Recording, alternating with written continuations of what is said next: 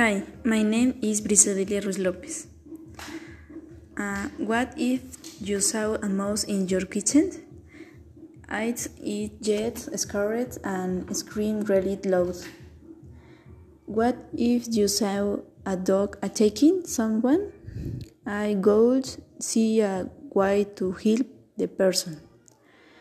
What if a bird or a bat came into your room? If I was a bat, it'd be scared and I'd scream.